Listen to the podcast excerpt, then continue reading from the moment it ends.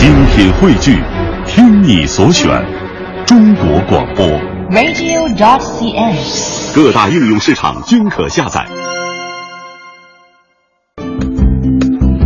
文化之旅，欢迎大家的继续收听。那么在这两天的节目当中呢，我们都为大家提供了一些有关于澳门的一些事情，因为大家都知道，在呃几天之后哈、我们就将会迎来澳门回归十五年的纪念日。那么在纪念日当天呢，我们也会有关于澳门回归纪念日的一个转播情况，也欢迎大家的关注。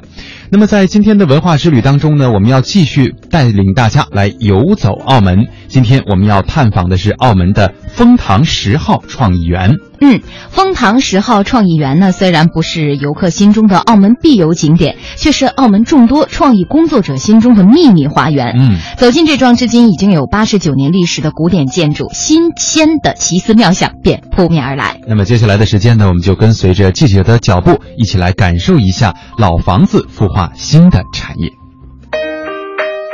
步入有三百年历史的望德堂区，沿着蒲氏石子地小路拾级而上，就能找到绿荫掩映的丰塘十号。这里由外观以至内部都保持着新古典主义建筑的原貌，鹅黄的阳台，墨绿的百叶门窗，室内的壁炉、石柱、旋转楼梯，营造出艺术的意味。老房子挥发着古典的气息。据创意园运营总监陈伟辉介绍。丰塘十号是由民宅辗转演变而来，主要提供艺术展示场地和平台，旨在支持澳门发展艺术和文创事业，尤其支持年轻艺术家以及新成立的艺团。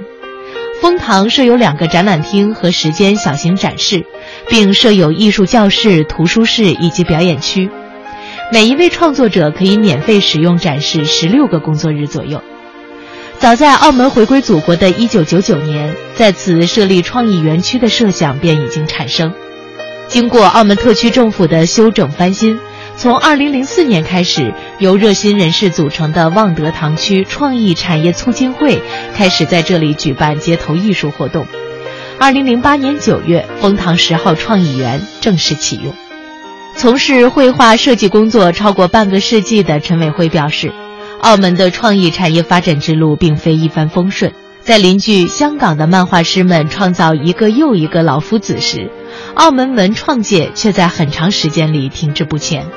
当地的研究者认为，这背后有根深蒂固的结构性原因：人口少，无法形成一个可以养活创作人的文化消费市场；文创产品在澳门以外的市场少有活跃等。陈伟辉表示，自2008年开园至今。丰塘十号已经举办艺文文创活动超过两百个，大约三百位艺文创作者参与其中，报名参展的人已经排到二零一六年以后了，更常常有香港或内地的朋友手执地图一路打探而来。陈伟辉自豪地说：“现在的澳门已经开始有文化创意产业的气氛了。”澳门回归十五年来。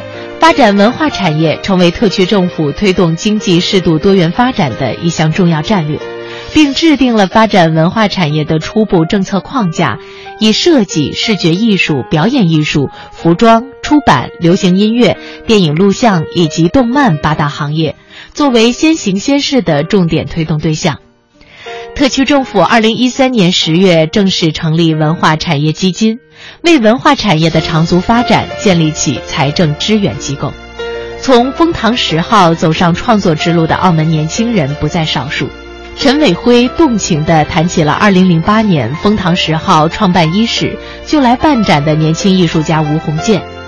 吴鸿渐那个时候还是澳门理工大学平面设计专业的学生，爱好铅笔精描创作。当年他为了在丰塘办展，曾连续挑灯夜战准备作品，家人都非常心疼他太辛苦。在丰塘的展览取得成功之后，吴鸿渐越战越勇，接连在港澳台三地甚至国外展览，好评如潮。二零一四年夏天，他辞去了设计工作，专心从事创作。陈伟辉连连夸奖吴鸿渐好胆，他还表示自己对澳门创意产业的未来非常有信心。